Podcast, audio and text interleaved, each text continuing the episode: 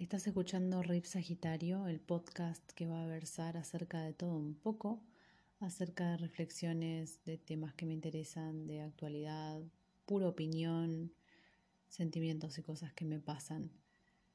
Este proyecto surgió con la cuarentena y bueno, todavía hoy al 23 del 10 del 2020 sigo grabando, no con la misma regularidad, reconozco que al principio eran eh, ¿no? capítulos más seguidos.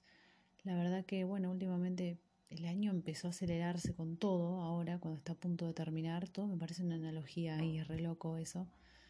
Mm, y bueno, me pasa que estuve charlando con un par de personas que me estuvieron escuchando, eh, personas nuevas, les gusta el contenido, lo que sí em, les llama la atención como esta falta de estructura, digo, em, que me pasa con todo en realidad. Una de las, de las cosas que más me dicen, que me aconsejan es tener todo planeado, ¿no? Planeado, diagramado y decir, bueno, todos los lunes son de podcast, todos los eh, miércoles de otra cosa, el viernes por ahí otro episodio de podcast.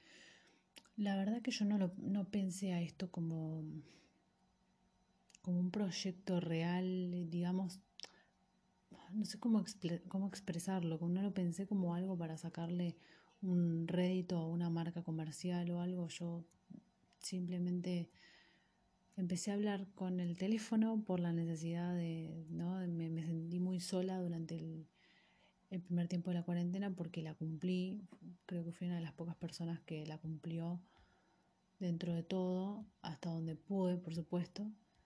Pero em, bueno, lo fui pensando así y siempre el, espíritu de hacer estas cosas, en particular hablo del podcast, ¿no? Pero me pasa también con, con la fotografía, me pasa con la escritura, me pasa con la facultad, con mis estudios. Las cosas cuando me salen mejores cuando hay un cuando hay un deseo, cuando hay algo. Yo no puedo forzar, no puedo hacer un capítulo ni un podcast hablando de algo que, porque tengo que hablarlo. Bueno, porque es lunes, hoy tengo que tener algo para hablar. A mí eso ya me genera una especie de, no paja, sino como una especie de agotamiento mental que ya siento que no es para mí.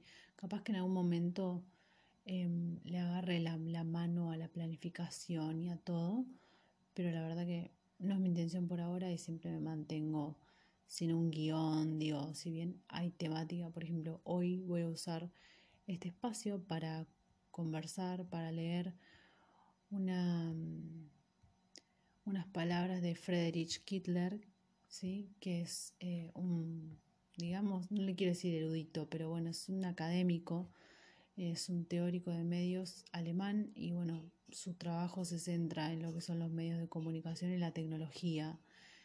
Em, me quería enfocar en esto porque estuve leyendo un poco acerca de algo de su trabajo y hay un, apartado que se llama No hay software y otros ensayos sobre filosofía de la tecnología, que bueno, me, pareció usar este espacio para empezar a, introducir un poco las ideas de esta, de esta persona, pero mm, porque me surge, digo, no es que lo pensé y digo, uy, bueno, lo hago por la fecha porque hoy tengo que hacerlo, me va surgiendo, puedo estar un montón sin, sin hablar, sin hacer ningún episodio de podcast o puedo directamente ya hacerlo. Es el deseo, para mí el deseo es el motor de todo. En mi personalidad sí, ¿no? Hay personas, de hecho la mayoría de las personas eh, funcionan tipo, eh, no quiero decir máquinas, pero bueno, hago esto, ahora lo otro, qué sé yo, y yo ya intenté ser así durante una parte de, mi vida y no me funciona. Honestamente no me funciona. Descubro que cuando más eh, relajada me siento, me siento bien, justamente. No, no puedo taparlo con actividades o con cosas, que ya lo intenté, obvio, porque no me sale. Me termina aflorando un dolor en algún lado, una incomodidad, una cosa. Entonces, deseo o nada. Si no hay deseo, no hay nada para mí. Para mí funciona así, ¿no? Celebro la, diversidad, que cada uno pueda encontrar su ritmo, sus gustos, su manera de ser, de expresarse. Pero bueno, a mí me funciona de esta manera. Así que bueno, volviendo al tema, ¿sí? Eh, este, este texto empieza con unas palabras, ¿no? Código, o cómo se puede escribir algo de otro modo. Según la palabra y la cosa, código es aquello que hoy nos determina y que por ende aún debemos decir para no desaparecer entre estos. Este es el lenguaje de nuestro tiempo, precisamente porque la palabra y la cosa código es mucho más antigua, como intentaré mostrarlo en un corto recorrido por su historia. No se preocupen, pronto estaremos de vuelta en el presente. Con esta introducción, él durante su, texto nos empieza a, contar un poco el background, ¿no? Cómo surge el proceso de la codificación de la mano de, bueno, del Imperio Romano, después cómo va evolucionando, ¿no? Conocemos muchos códigos, el código Morse, em, los, unos códigos italianos que ni me acuerdo el nombre, pero bueno, ahora vamos a ir a eso. Y todo empieza en el Imperium Romanum. Los códigos surgen en el proceso de la codificación, por la cual, según una elegante definición de Wolfgang Koy, la reproducción de una multitud infinita de signos de un alfabeto visto matemáticamente deviene en una secuencia de señales adecuadas, ¿sí? Orden dentro del orden. Esta determinación pone ya en claro dos asuntos de fondo. Por una parte, no obstante la opinión circulante, los códigos no son ninguna particularidad de la técnica computacional o en absoluto de la tecnología genética, como secuencias de señales en el tiempo. Ellas pertenecen por consiguiente a toda técnica de información, a todo medio de transmisión. Eh, claro, interpreto que, bueno, eh, dicen código y yo, por ejemplo, ya me imagino un, programador codeando y la verdad que, bueno, no, no es tan así como él va a explicar. Hay una historia por detrás de, de un lenguaje cifrado, un lenguaje en código. Sigo. Por otra parte, hay muchas razones para sostener que los códigos se tornaron, primero, pensables y factibles, desde que hay codificaciones de las lenguas naturales, y no solo ideogramas o logogramas, sino verdaderos alfabetos. Estos son, como se dijo, sistemas de muchos signos contables que retornan idénticos, que reproducen en letras sonidos íntegramente articulados de modo más o menos unívoco y acedero. De allí que el alfabeto fonético del tipo de aquella extraordinaria invención griega, que no en vano se le conoce como el primer análisis total del lenguaje, aparece en efecto como una condición necesaria para el surgimiento del código, y sin embargo aún no una condición suficiente, pues lo que faltaba entre los griegos, al margen de esporádicos preludios anticipatorios, como los que se pueden encontrar en el uso de criptogramas por parte de Esquilo, Eneas, el Táctico y Plutarco, era aquella segunda condición de la modificación, el despliegue de una técnica de información. Me parece entonces todo menos un accidente en que nuestras noticias acerca de sistemas de información coincidan plenamente con el surgimiento del Imperio Romano. En su vida de los Césares, Suetonio informa que, habiendo servido él mismo como criptógrafo, gracias al oficio de un gran César, él descubrió cartas encriptadas bajo las actas del puño, dejadas por el divino César y el divino Augusto. César resolvió transponer en cuatro posiciones todas las letras del alfabeto latino y escribir entonces D en lugar de A, e en lugar de B y así sucesivamente. Por el contrario, Augusto, su hijo adoptivo, habría saltado solo de una en una, donde, a falta de claridad matemática, la X, última letra del alfabeto, fuera reemplazada por una doble A. La finalidad resultaba obvia. Al ser leídas en voz alta por parte de ignorantes, y los romanos no eran precisamente letrados, se tenía como resultado tan solo una ensalada de consonantes, como si tales innovaciones de la encriptación no fueran aún suficientes. ¿Sí? Acá te está diciendo como que le falta una vuelta de rosca a todo este proceso. Suetonio le atribuye inmediatamente a César la innovación de sus informes de guerra, tal y como estos corrían desde la campaña contra los galos hacia el Senado en Roma, los cuales eran redactados en varias columnas en las que ni siquiera se señalaban las páginas del folio. Augusto se ganó una fama todavía mayor, la de haber instaurado con la ayuda de jinetes y estaciones retransmisoras o compostas el primer sistema de correos express de carácter estrictamente militar en Europa. En otras palabras, fue en el imperio como tal, por consiguiente en oposición a la República Romana, o a meros estenógrafos como Cicerón, donde se afianza en última instancia la coincidencia entre mandato o comando, código y técnica de información, Imperio quiere decir a la vez el mandato y su efecto, el reino del mundo. De allí que command, control, communications, intelligence, fuera todavía hace poco un lema imperial del Pentágono. Solo recientemente a partir de la coincidencia entre técnicas de información y las máquinas de Turing, el grito de guerra reza Command Control Communications Computers, desde Orontes hasta poco antes de Escocia, desde Bagdad hasta Kabul. Aun cuando se llama imperia a los mandatos de un César, pero también codicilla pequeños bloques de madera descortezados en cuyo recubrimiento de cera se podía escribir. Por su parte, la raíz codex del latín antiguo, caudex, sin parentesco con el alemán hauen, esculpir, adoptó en la temprana edad imperial el significado de libro, cuyas páginas, a diferencia de los rollos de papiro, se dejaban por primera vez hojear pasando de una a otra. Así se hizo finalmente el uso corriente, aquella palabra que tomando desvío hacia el francés y en inglés nos mueve aquí en Linz, código significa escuetamente, desde el emperador romano Teodosio hasta el emperador Napoleón, la constitución encuadernada, entonces, la codificación del acta jurídico-burocrática, el raudal entero de cartas imperiales o mandatos, tal y como a lo largo de los siglos transitó la vía de correos express del imperio, hasta llegar a establecer una única colección de leyes. A partir de transmisión de informes devino el almacenamiento de datos, a partir de puros acontecimientos un orden serial.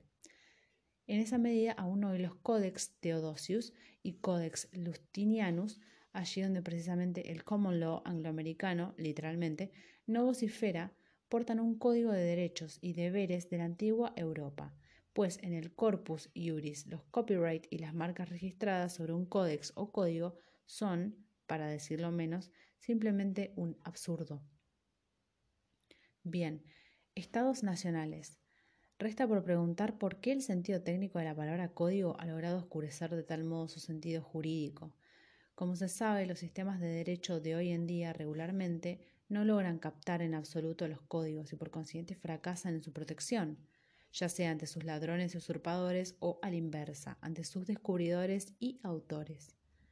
La respuesta parece obvia, sea lo que sea que se registre y cuente como código, desde los escritos secretos de los césares romanos hasta los arcana imperii de la modernidad, ello se denomina desde el medioevo tardío cifra, durante mucho tiempo se entendió como código muchos procesos diversos de criptografía, donde se conservaba su carácter pronunciable, pero las palabras secretas eran simplemente sustituidas con palabras oscuras e inofensivas. Por el contrario, la cifra era otro nombre para el cero, que en aquel entonces emigró desde la India pasando por Bagdad hacia Europa y promovió el cifr, en árabe lo vacío, hasta convertirlo en poder matemático técnico. A partir de entonces, para sonidos articulados del lenguaje y para los números existen tipos de caracteres completamente distintos, de modo completamente distinto como sucedía en el mundo griego. Por una parte el alfabeto de la gente, por otra parte la cifra de portadores de secretos, nombre de estre, cifra, cifr, que redeletrea por segunda vez el árabe cifr, pero el tener tipos de caracteres separados resulta fructífero. Entre ellos se traman ante nosotros prodigios que a los griegos y los romanos no les hubiera podido ocurrir. Sin el álgebra moderna no habría conocido codificación alguna.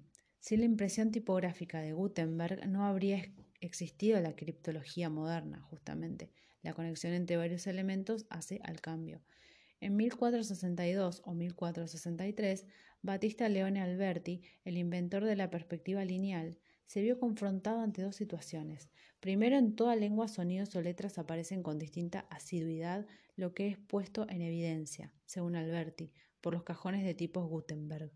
Ya a partir de las frecuencias con que recurren las letras mezcladas, el criptoanálisis, tal y como surgió con César y Augusto, puede entonces develar el texto claramente legible de mensajes secretos.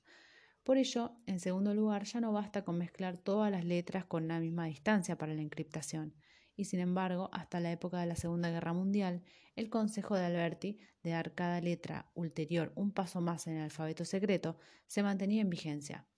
Un siglo después, al de Alberti, François Viet, el fundador de álgebra moderna, pero también descifrador al servicio de Enrique VI, restringiría de modo mucho más apretado los números y letras. Es a partir de Viet que comienza a ver las ecuaciones con incógnitas y coeficientes universales, a través de los cuales ya sé a quién culpar entonces, fue este poludo. ¿Cómo se mierda se llama? François Viet. Qué forro. O sea, él empezó con esta situación de las ecuaciones, el coeficiente. Lo detesto. Bueno, así todo, aquel que escribe hoy en día un lenguaje altamente desarrollado de programación se atiene a las variables asignadas de un modo matemáticamente más o menos correcto, al igual que una ecuación. Es sobre esta base inaparente, el código polialfabético de Alberti, el álgebra de Biets y el cálculo diferencial de Leibniz que los nacientes estados nacionales pudieron moverse técnicamente hacia la modernidad. Y acá llegamos a el último punto, la circulación global. La modernidad, sin embargo, comenzó con Napoleón.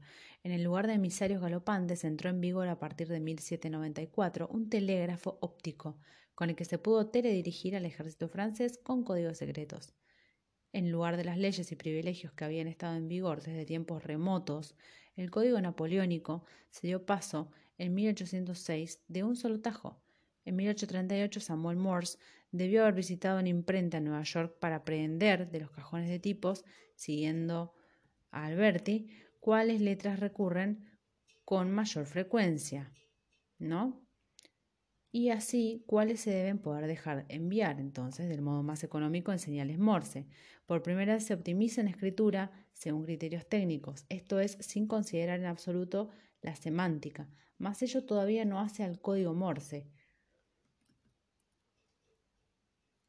Esto lo lograron primero ciertos libros, los llamados Universal Code Condensers, que ofrecían colecciones acordadas de palabras para su circulación global por cable, con el fin de abreviar, y esto quiere decir abaratar, los telegramas, con lo cual se encriptaba una vez más el texto legible propuesto por el emisor. Desde ese entonces se denomina codificar y decodificar a lo que antes se llamaba cifrar y descifrar. Todos aquellos códigos que hoy en día procesan las computadoras están por ello mismo sujetos a la medida de complejidad. No es bueno que el input tenga el mismo ancho que su output. En el caso de ruido blanco, ambos tienen el mismo ancho, por último. Un código se considera elegante si logra que su output sea mayor que el mismo. A partir de una medida altamente capitalista de ahorro de dinero llamada condensador de código o code condenser, el siglo XX pudo llevar a su realización el más estricto constreñimiento matemático. Bien, este breve recorrido histórico por, la evolución de, del código, de lo cifrado, es lo que nos plantea este autor, ¿no? Friedrich Kittler, en No hay software y otros ensayos sobre filosofía de la tecnología.